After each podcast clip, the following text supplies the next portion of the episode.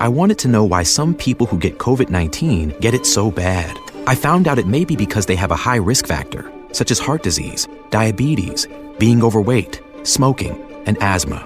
Even if symptoms feel mild, these factors can increase your risk of COVID 19 turning severe. So if you're at high risk and test positive, there are things you can do, like asking your healthcare provider if an authorized oral treatment is right for you. Learn about an option at treatcovid19.com. This message is sponsored by Pfizer. Hey everyone! Hola a todos. This is Shahaira. and this is Stephanie, and welcome back to Cuento Crimen Podcast. Ahora les traemos otro caso en todo español. We know it's a long overdue one. Y estamos muy emocionadas de compartir este caso y de hablar sobre este caso porque esto es uno de esos casos que después de mucho tiempo por fin ha sido resuelto. Y también queremos decir que estos episodios en todo español sí son casi todo en español, pero nuestras entradas también hay un poquito de inglés. Ah, los de TikTok estaban confundidos ah, poniendo comentarios diciendo que, ah, no está en español, pero sí, después de la entrada es casi todo en español. Yeah. O también frases que solamente tienen sentido en inglés, pues todavía las decimos en inglés. Pero sí, la mayoría de estos episodios son en español. Y entonces nuestra meta con los casos que son más conocidos es decirlos en todos español para que también la comunidad que solo habla español conozca de ellos. Um, so yes, these are kind of handpicked to be all in Spanish. Ya, sí, porque estos casos um, ha habido muchas noticias, películas y más podcasts que los cuentan en inglés, entonces queremos hacer el podcast que los cuenta en español. Pero antes de empezar, we would like to give you all a heads up because we will be talking about sensitive topics, especially in this episode. Sí, queremos darles una advertencia porque como ustedes saben, vamos a hablar de temas sensibles y también queremos decir que hablamos de estos casos con todo respeto a la familia y a víctimas. Okay, let's begin.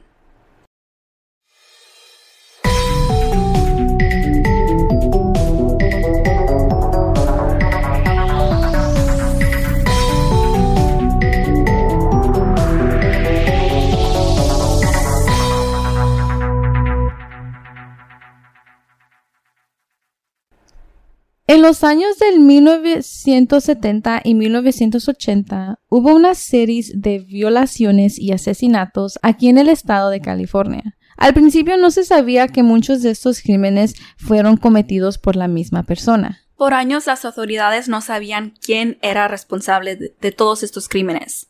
No sabían el nombre de esta persona y lo único que sabían eran los detalles de los crímenes y cómo se estaban repitiendo esos detalles. Y por esto los investigadores pudieron conectar unos casos con otros. Esta persona que cometió estos crímenes dejaba su ADN en las escenas, pero como esto sucedió entre los años 1670 a los 80, no había tecnología para poder encontrarlo.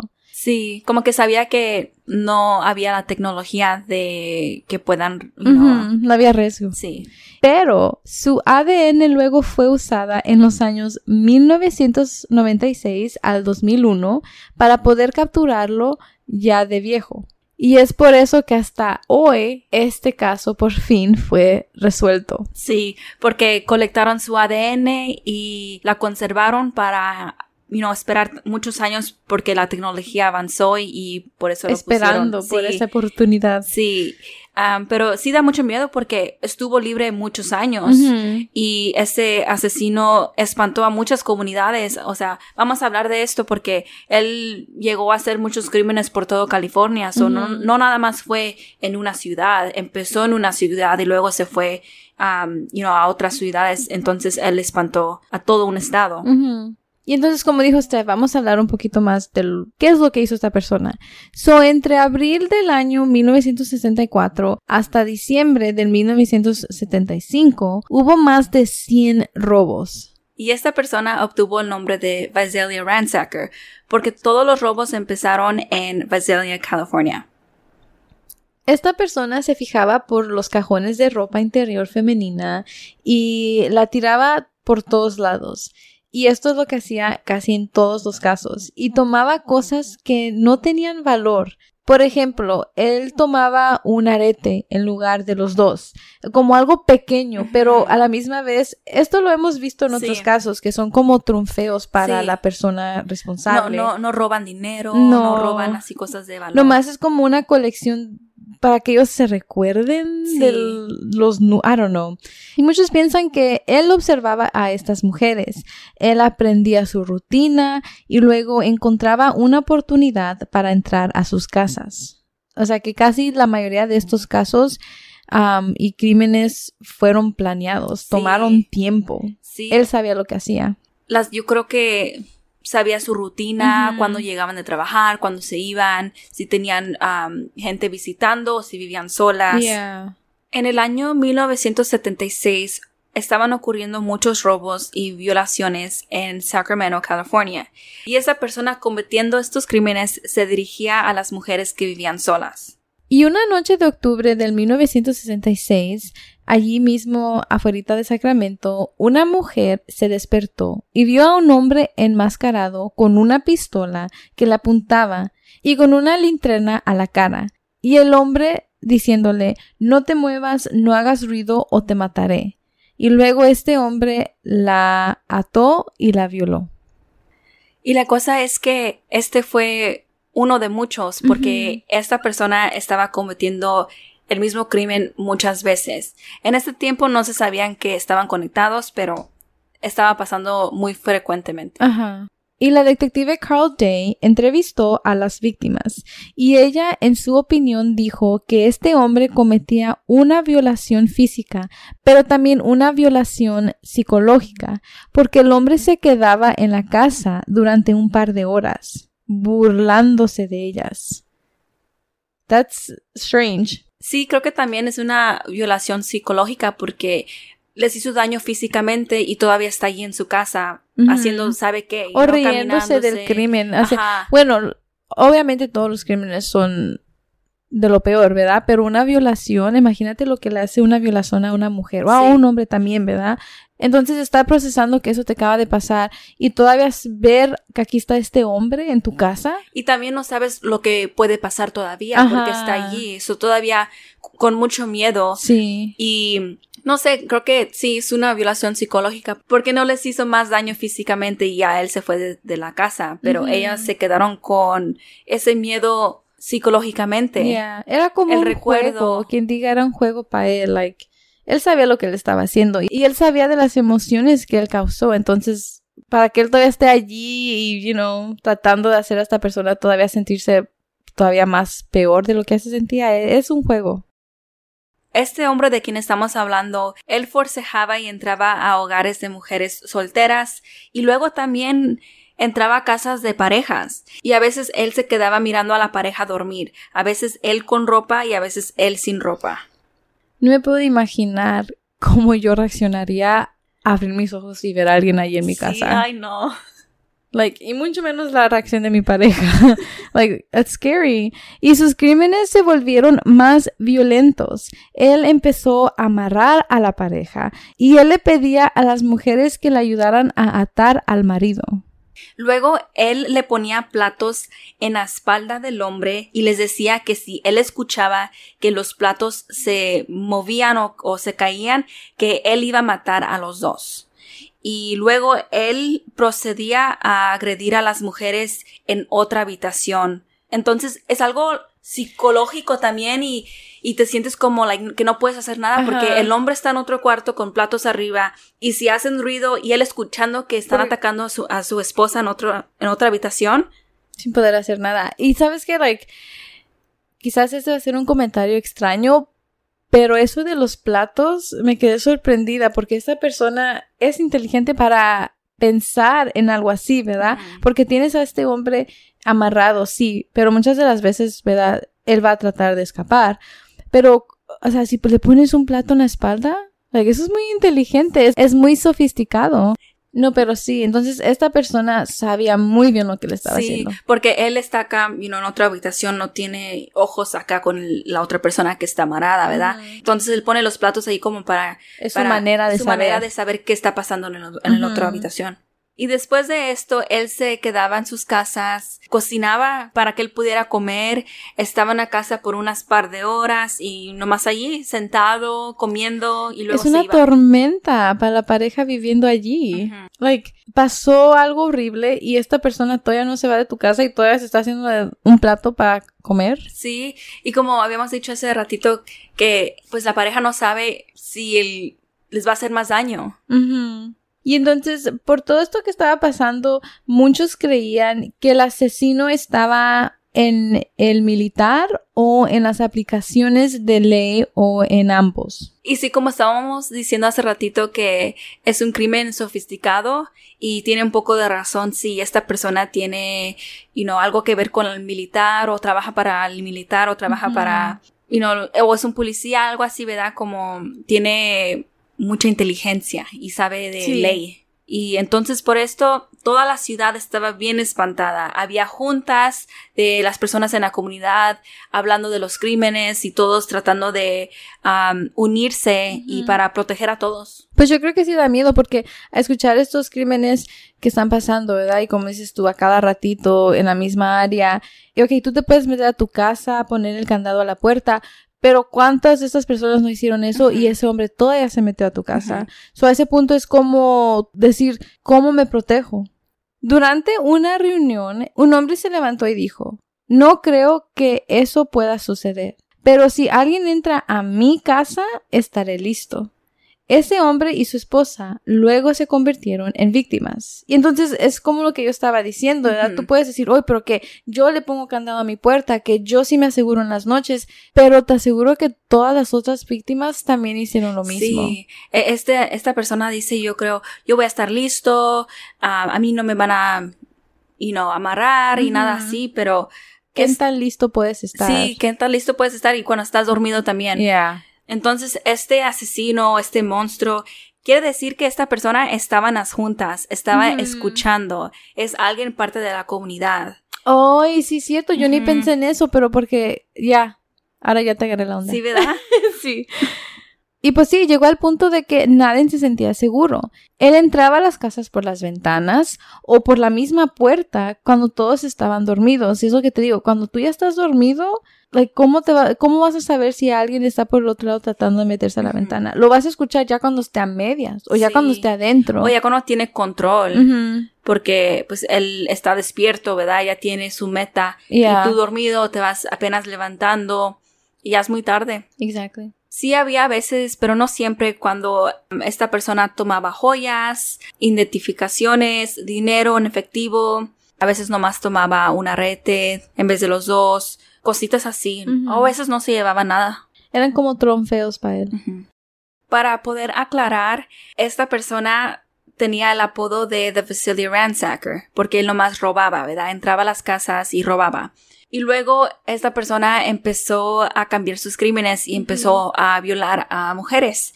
Y los investigadores no sabían que The Vasily Ransacker y ahora esta persona que le pusieron el apodo East Area Rapist, que eran las mismas personas, porque eran como diferentes crímenes. Um, y entonces ya ahora, hoy en día sabemos que The Vasily Ransacker se convirtió en el East Area Rapist porque empezó a hacer más grandes crímenes. Sí, es como si los casos empezaron como en nivel 1 y ya subieron al nivel 3 y ahora está entrando, violando, riéndose. Sí, y luego también empezó nomás con mujeres solteras y luego parejas. Parejas, como que estaba ganando mucha confianza. Empezó con robos y luego nomás con mujeres solteras y luego ya dijo, oh, no puedo hacer más.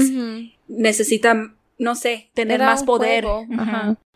Y el 18 de marzo de 1977, un hombre que decía ser el East Area Rapist llamó a la policía de Sacramento y les dijo que él tenía su próxima víctima y que no podían atraparlo. Y entonces, ese mismo día que esa llamada fue hecha a la policía de Sacramento, ocurrió el ataque número 15. En diciembre del año 1977, un periódico que se llama Sacramento Bee y el alcalde de Sacramento recibieron cartas que afirmaban que la persona escribiendo esta carta era el East Area Rapist. Y las cartas tenían un poema titulado Excitement's Crave y decía, Sacramento debería ser una oferta, hacer una película de mi vida que pague mi exilio planeado. Este me recuerda mucho al otro caso, no sé si ustedes han escuchado nuestro episodio, es uno de los más primeros que hicimos, o si saben la historia del Zodiac Killer, ¿verdad? Que estas dos personas parecen que quieren atención, o sea, parece que estas matancias y estas violaciones, los crímenes, lo hacen con esperanza de que el público los esté viendo, con el que el público les esté dando atención, porque para que él diga que él quiere una película de lo que él está haciendo, y no, él quiere ser reconocido. Sí. Y eso me da miedo porque significa que esas personas van a hacer lo que tome para que el público por fin, y no los escriban como parte de una, like, the history. Sí, como que les gusta que la comunidad tenga miedo y esta persona nomás quiere más y más y más. Y al principio del 1978, las víctimas anteriores recibían llamadas telefónicas del East Area Rapist, amenazándolos con matarlas. Y entonces, otra vez como estamos diciendo, like, esto era un juego para él. Me sorprende de que él tenga lista de esas víctimas o de que él sepa quién son esas víctimas para poder llamarles después de años. Años y, y tener sus ah, números de teléfono. Y sí, como habíamos dicho, es una violación, ¿verdad? Física y también una violación psicológica. Sí. Porque todavía él está llamándoles, espantándolas, no las deja olvidar, no las deja seguir adelante. Yeah. Y pues una violación hace mucho a una persona, daña mucho a una persona y para que él todavía esté con eso encima, ¿verdad? Todavía hablándoles, recordándoles de lo que pasó, es, sí, es, es este como un juego psicológico. y esas llamadas continúan hasta el año 2001. Muchos años, porque dijiste a 1978 y... Como 30, 40, 30. Los crímenes se extendieron a la Bahía Este, había una mujer en Concord, California, y luego otras violaciones en San José, Danville, Fremont, Walnut Creek, y el último ataque en el área de la bahía ocurrió en julio del 1979. Un poquito antes, el 2 de febrero del año 1978, Brian y Katie McGorry, mientras paseaban a su perrito por Rancho Cordova, California, que esto ya es más sur, ¿verdad? Sur California. Esta pareja fueron asesinados a tiros. El asesino disparó a Brian primero y Katie empezó a correr y a gritar, pero el asesino la alcanzó y le disparó en la cabeza. Este crimen no fue relacionado a The Vasily Ransacker o también el um, East Area Rapist. No fue relacionado hasta el año 2016. Entonces, cuando ocurrió este crimen, no estaban conectados. Y en octubre del 1979, alguien se metió sin permiso en una casa en Goleta, California. Y esto era cerca de Santa Bárbara.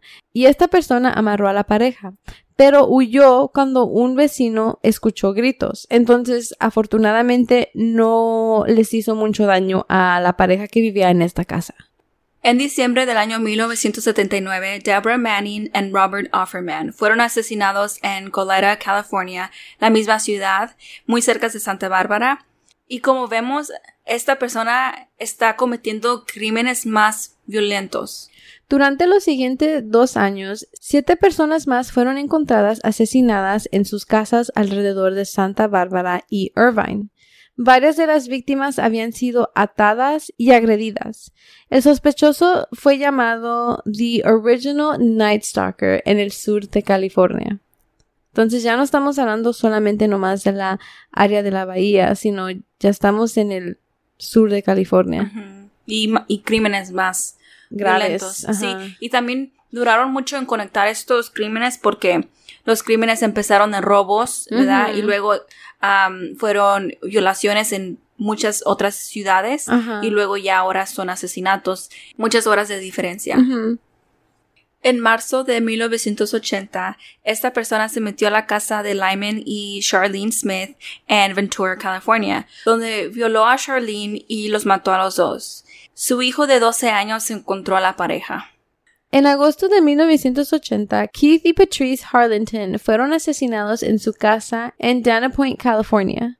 Y el 5 de febrero de 1981, Manuela Whitham fue atada, violada y asesinada en su casa en Irvine, California, y su mamá fue la que encontró el cuerpo de ella. En julio de 1981, Sherry Domingo y Gregory Sánchez fueron asesinados en Coletta, California. Gregory recibió un disparo y luego fue golpeado hasta la muerte. Fue golpeado en la cabeza dos docenas de veces. Luego esta persona que acaba de cometer un crimen horrible, luego ató, violó y golpeó a Sherry Domingo. Y la golpeó en su cabeza diez veces hasta la muerte. Y sí que ya se están poniendo muy violentos estos crímenes. Y luego hubo un silencio de los crímenes entre julio 1981 al mayo 1986. Entonces, por cinco años no hubo ningún crimen. No más delitos relacionados con este asesino hasta mayo del 1986.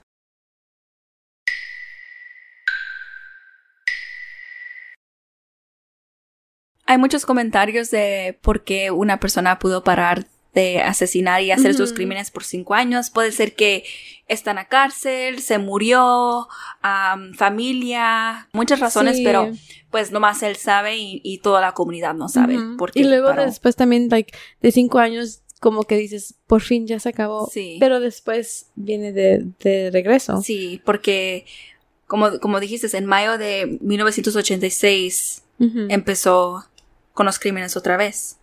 Esta persona ató, violó y mató a Janelle Cruz en su casa en Irvine, California. Y este fue el último crimen conectado a esta persona. Y en el año 1996, 400 millas del sur, en el departamento de sheriff del condado de Orange, California, la científica forense Mary Hong comparó muestras de semen de varios asesinatos por violación sin resolver en la área del sur de California y vinculó los crímenes con el mismo perpetrador quien fue nombrado el acusador notrono original, que era The Original Night Stalker.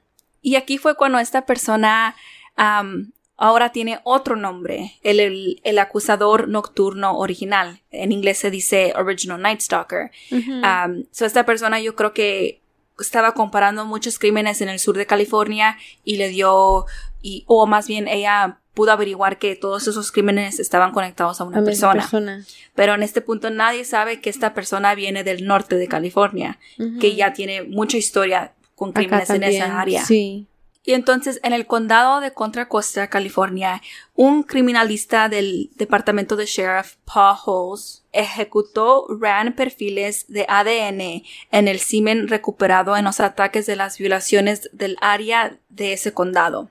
Paul tenía la sensación de que esta persona cometió o estaba cometiendo más delitos, así que él llamó a las agencias en California y finalmente se comunicó con Mary Hong y pudieron comparar los perfiles y fue una coincidencia. todo el trabajo que estaba haciendo Mary Hong y todo el trabajo que estaba haciendo Paul Holes en diferentes lugares de California se comunicaron y pudieron ver que era la misma persona. era la misma persona y de repente es como que, puff, ¿verdad? Esta persona estaba en todo el estado de California. Y entonces, originalmente, Mary Hong le llamó el acusador no trono original, so the original Night Stalker, pero este era cuando todavía era nomás en el sur de California. Y ya que se dieron cuenta que no, fue en todo el estado de California, entonces su apodo cambió y ahora él fue conocido como el asesino del estado dorado, the Golden State Killer. En 2001, muchos de los casos en California finalmente se vincularon a través de pruebas de ADN. Y lo más frustrante es que el caso siguió frío. It was a cold case. Sí tenían su ADN, sí sabían que esta persona fue responsable por todos esos crímenes, pero el ADN no estaba en el sistema, entonces no pudieron conectarlo a una persona. Muy frustrante. Muy frustrante, sí. Pero no fue hasta que Paul Holes se le ocurrió una idea. Él decidió enviar el ADN del asesino a un sitio web de genealogía. Lo mandó y en dos días ya, ya tenía un resultado. Oh my God. Sería como tan, tan, tan, like, la Sí. verdad ya viene. Sí, en otros casos que hemos hablado, hemos hablado de, de, de mandar la ADN a un sitio de genealogía y te manda una lista de quién puede ser. Sí. Y entonces en los resultados, el nombre Joseph James DeAngelo de 74 surgió en la investigación debido a la genealogía genética. Como algunos de ustedes saben, las personas envían voluntariamente su ADN a estas bases de datos genealógicas públicas para obtener su árbol genealógico, o sea, como saber de dónde viene uno.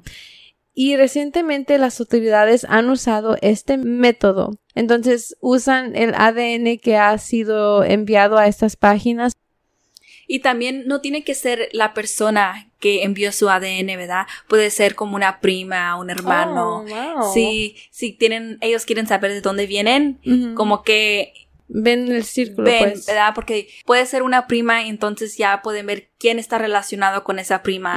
Y esa prima tiene hermanos, primos, papá en área de, en una área específica y así como que van viendo, Eso es bien inteligente, el poder de la tecnología. Sí. Así que eso es exactamente lo que hicieron en, en este caso. Obtenieron el ADN que tenían de la escena del crimen y lo compararon con las bases de datos y obtenieron un resultado. Tenían una lista, pero según la edad y la ubicación pudieron reducir su lista. Las autoridades lo redujeron a Joseph, pero necesitaban confirmarlo. Por eso es que lo vigilaron y recolectaron su ADN de un tejido, ah, que es un tissue, que deja en la basura.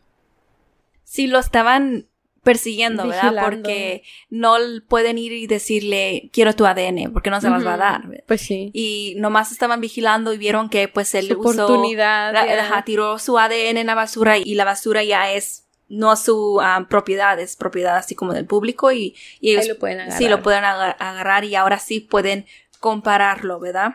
Entonces sí, el ADN coincidía con el ADN encontrado en las escenas de los crímenes. Y Joseph fue arrestado el 24 de abril del 2018 en su casa de Citrus Heights, California. El 29 de julio de 2020, Joseph James DeAngelo se declaró culpable de 13 cargos de asesinato en primer grado. Y la pena de muerte fue tirada de la mesa porque él se declaró culpable y entonces él cumplirá la cadena perpetua sin libertad condicional. Sobrevivientes y los familiares tuvieron la oportunidad de confrontar a Joseph en la corte del 18 al 20 de agosto del 2020. Imagínate, después de tantos años, poder tener la persona que te hizo tanto daño enfrente de ti. No me puedo imaginar qué sintieron ellos. Y Joseph ahí se quedó, se quedó escuchando todo lo que ellos tenían que decir, ¿verdad? Después de tanto tiempo.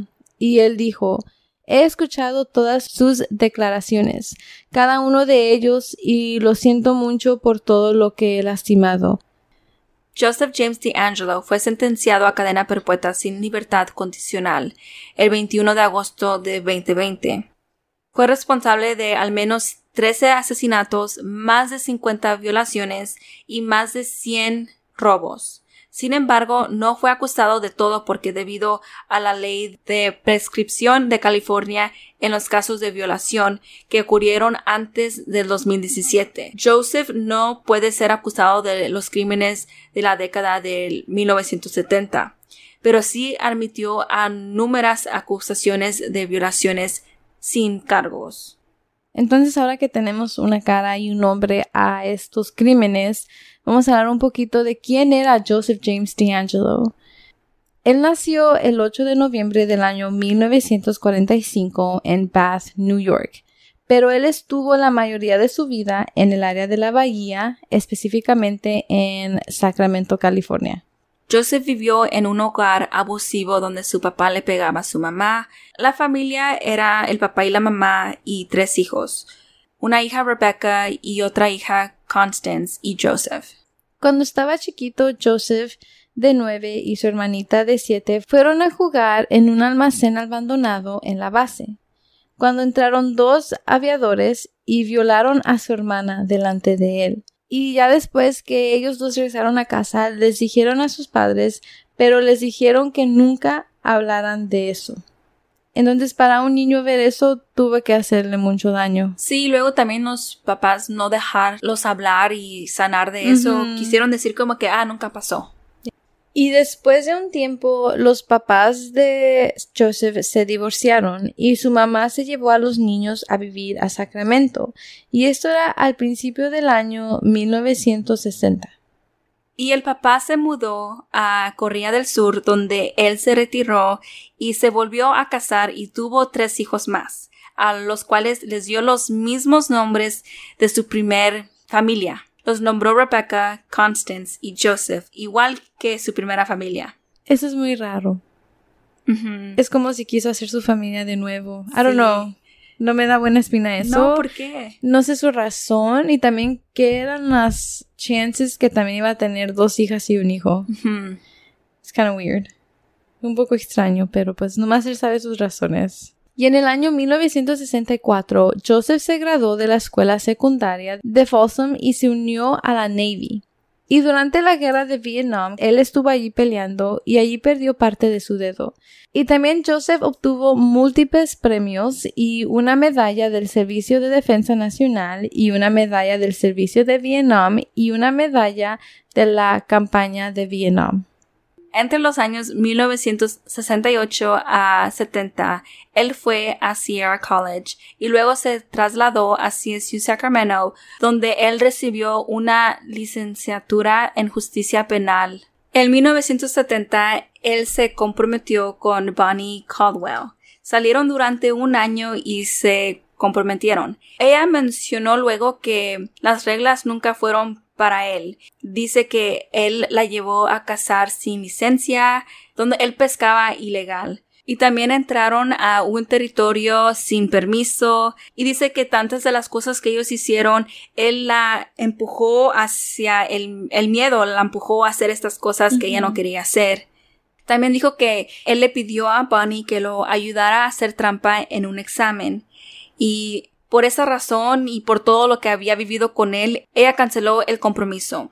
Y una noche Joseph va a su casa con una pistola y le dice que esa noche van a ir a Reno para casarse con una pistola. Si eso no es una pantarita roja, no sé qué sería una pantarita roja para ti. Ya. ¿Quién se va a querer casar así, con una pistola?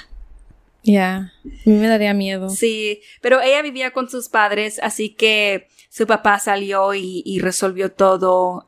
le dijo a Joseph que se vaya, que no se iba a casar y así terminaron las cosas. Y luego ya más tarde en su vida Bonnie se, se casó con otra persona. Y ya siguió su vida. Lo bueno que ella dijo no y su familia estuvo allí para poder sacarla de esa situación. Sí. De los años 1963 a 1966, Joseph fue oficial de policía en Exeter, California. Trabajaba como oficial de unidad de robo y después lo cambiaron de puesto a sargento en 1966 y puesto a cargo del programa conjunto de ataque contra robos del Departamento de Policía de Exeter. ¿Cómo son las cosas que él está robando por estos mismos años y él está en, cargo de una unidad de robo? Por eso decimos que caras conocemos, corazones no sabemos pero en ese tiempo no se sabía. Y entonces el 11 de septiembre de 1975, Joseph, mientras era un oficial de policía, le disparó y mató a un profesor, Claude Snelling, frente a su hija en Visalia, California. Esto pudo haber sido un secuestro, pero no fue. Joseph pateó a la hija tres veces en la cara y luego se huyó. Esto estaba a solo 10 millas de Exeter y este es el primer asesinato de Joseph, aunque no hay una línea de ADN. Y este asesinato de Visilia se relacionó con Visilia Ransacker, del que hablamos en el principio del episodio, y esto se conectó ocho meses después porque el arma utilizada para dispararle a Cloud Snelling fue robada en un robo, y esto fue descubierto por el sargento John Vaughn. El sargento John Vaughn creía que esta persona era la persona que luego más tarde estaba cometiendo estos crímenes en Sacramento, pero la policía de Sacramento no quiso escucharlo. So, había una persona como que, que pensaba que era una persona haciendo todos Sí. estos crímenes. Y en los años 1966 al 1969, Joseph se desempeñó como oficial de policía en Auburn, California, donde fue despedido por supuestamente robar un martillo y una lata de repelente para perros. Y también, ahora que sabemos que él, este era su trabajo, entonces tiene sentido por qué todos los casos estaban por todo California. Sí. Y también vimos que él sabía cuándo irse de, de las casas, ¿verdad? Mm. Porque él tenía, yo creo que, acceso al, al radio de los policías. Policías. So, él sabía cuándo y por dónde iban a llegar. So, él se iba por otra re- dirección. Pero se me hace chistoso que la razón por qué perdió su trabajo fue porque robó un martillo y una lata de repelente de, para perros. Algo chiquito Algo comparado chiquito, a lo que ha hecho. Yeah. En 1989, él comenzó a trabajar en una cadena de supermercados, Save Mart, y mantuvo el trabajo durante 27 años. También Joseph era casado y tenía tres hijas. Kinda crazy de pensar que él lastimaba tanto a las mujeres, pero él tenía tres hijas. Y él estaba casado con una mujer que se llamaba Sharon Mary Huddle y ella practicaba ejerció el derecho de familia. Pero no se sabe si ella sabía de la doble vida de Joseph.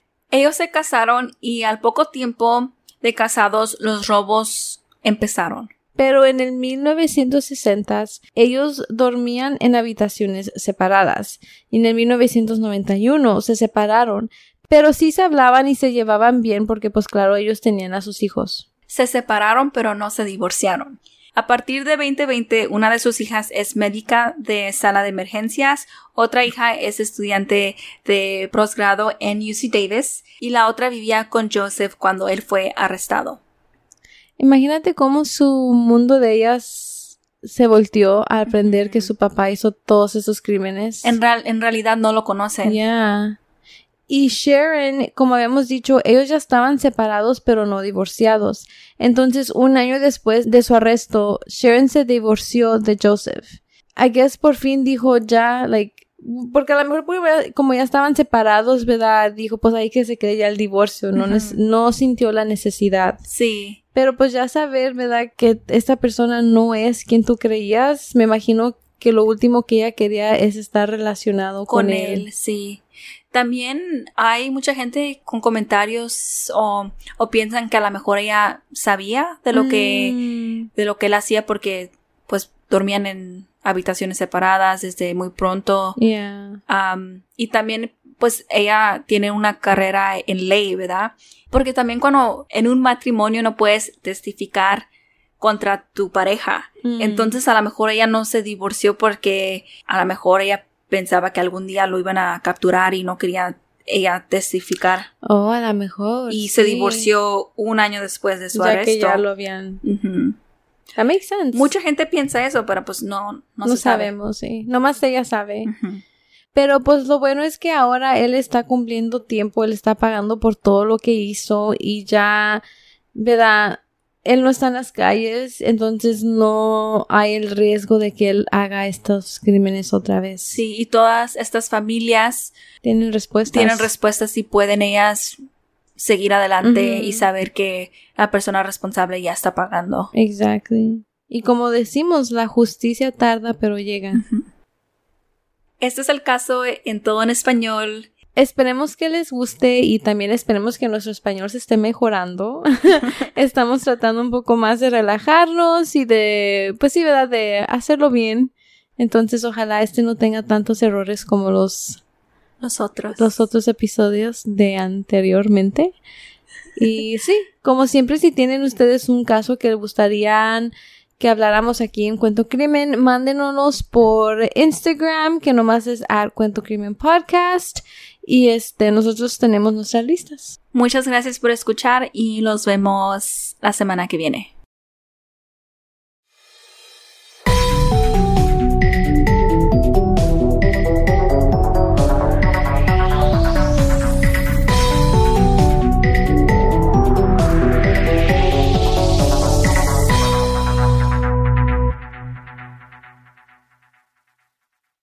What's up, guys? This is the Unnoticed Podcast with your host George and your host Ricardo, where we get straight into pop culture, true crime, conspiracies, and scary stories. making you feel like you're right in the room with your homies. And you can find the Unnoticed Podcast on all platforms. And with that being said, Welcome back to the spot. Don't make it hot, we love you. even if you love us or not. Ah. Clown Boys.